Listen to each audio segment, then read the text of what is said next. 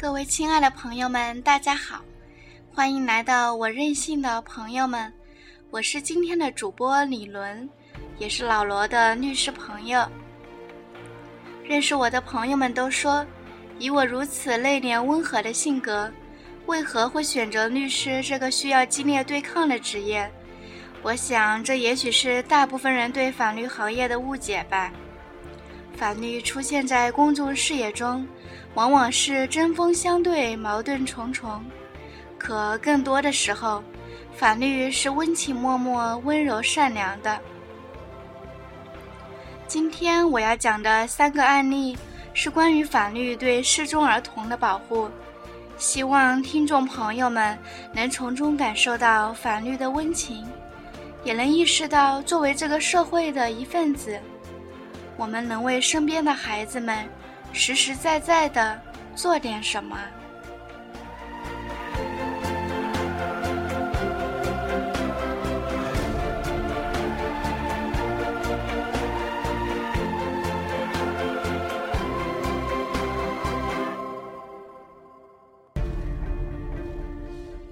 一九七九年五月二十五日，六岁的艾坦第一次独自出门。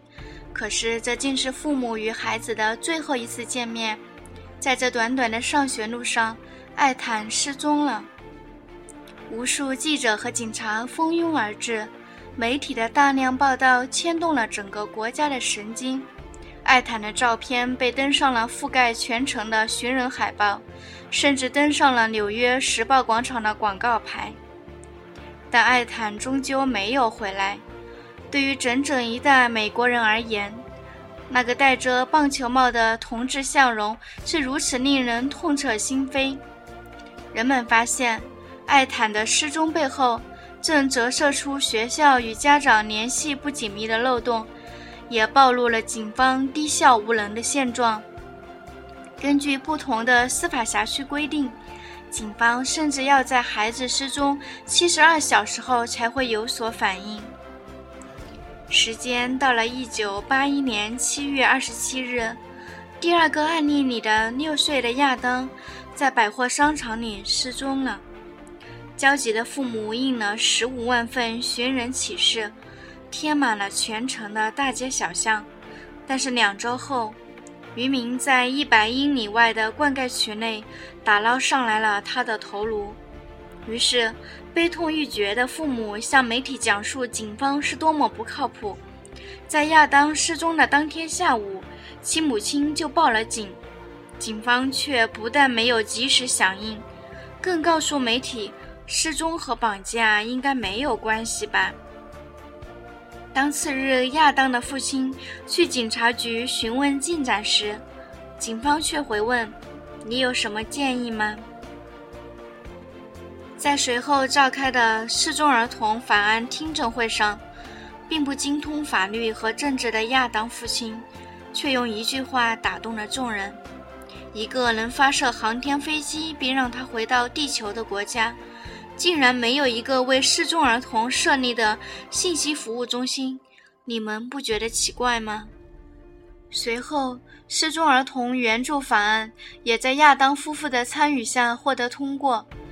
该法案呼吁在全美范围内建立一条失踪儿童免费报警热线，以及全美失踪儿童的信息汇总和甄别中心。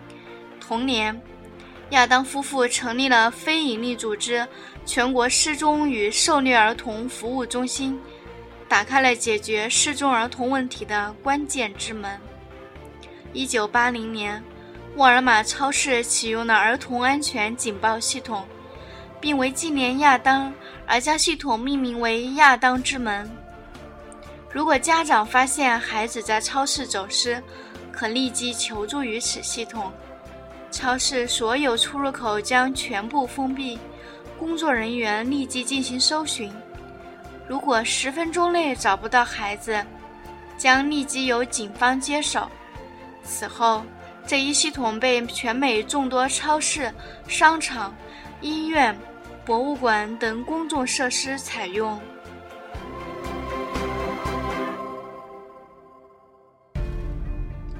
然而，悲剧还在继续。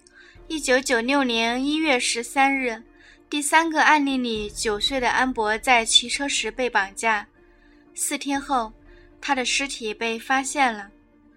当地居民要求当地广播电台比照天气预报，以同样的频率和力度，不间断播出失踪儿童的新闻。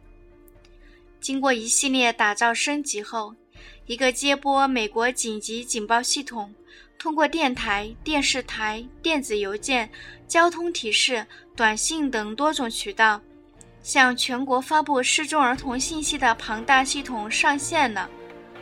这个名为“安博”的系统所发布的内容由警方决定，通常包含的失踪儿童特征、嫌疑犯特征，以及嫌疑犯的车辆描述和车牌号码。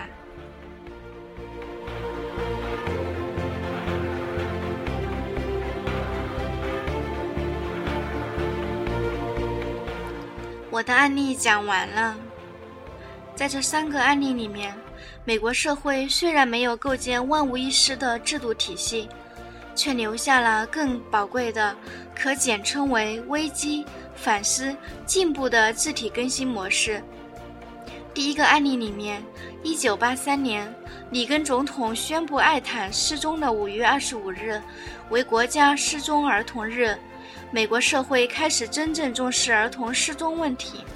并开启了为期近十年的牛奶盒寻人活动。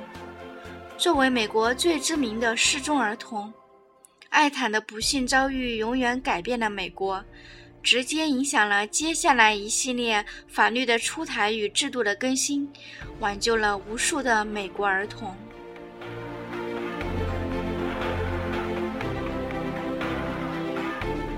接下来，第二个案例里的亚当之门解决了儿童在公众场合失踪的问题。第三个案例里面的安博系统则彻底将失踪儿童和嫌疑犯置于民众的海洋中。一九九六年以来，这个系统已经成功寻回或解救了六百零二名失踪儿童。以二零一一年为例。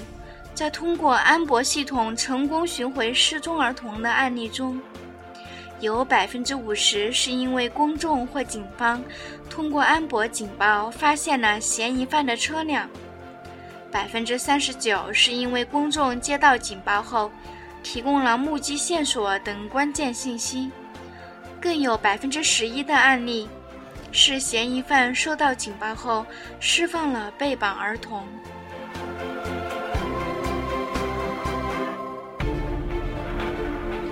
三名不幸的失踪儿童，却彻底改变了美国解决儿童失踪问题的轨道，其影响之深远。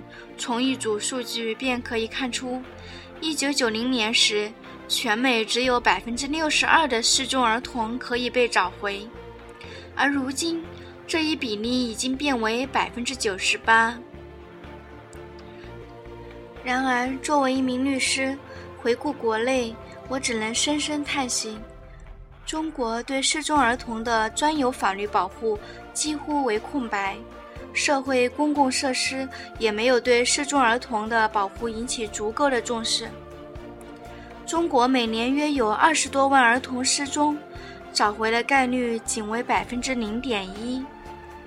二零一三年三月，长春失踪儿童被杀事件令人扼腕。四月。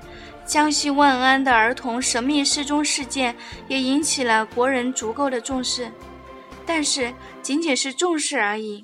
我们习惯了点蜡烛，习惯了说一路走好，天堂没有痛苦，习惯去祈福，却没有真正在社会制度层面上做出任何改变。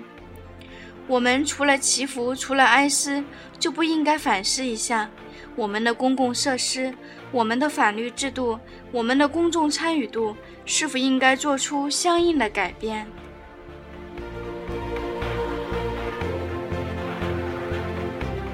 亲爱的听众朋友们，我希望你们能记住亚当父亲说的一句话：“你的参与能改变一切。”希望我们的参与能促进社会法律制度、公共设施的改变。希望我们能整合整个社会的力量，帮助失踪的孩子回家。希望我们的国家能够在危机中反思，在反思中进步。